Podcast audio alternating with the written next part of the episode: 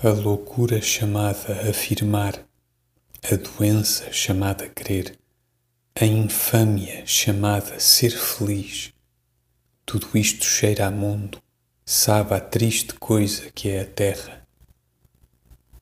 Sê indiferente.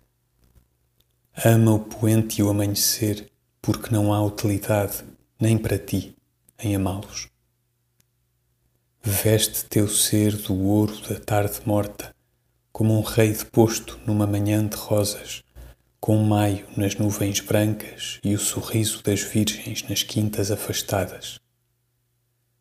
Tua ânsia morra entre mirtos, teu tédio cesse entre tamarindos, e o som da água acompanhe tudo isto como um entardecer ao pé de margens, e o rio sem sentido salvo correr eterno para marés longínquas.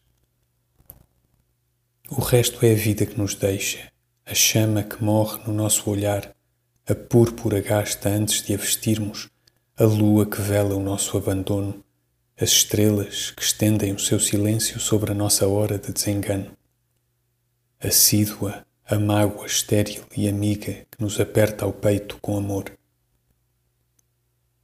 Meu destino é a decadência meu domínio foi outrora em vales fundos. O som de águas que nunca sentiram sangue regava o mundo dos meus sonhos.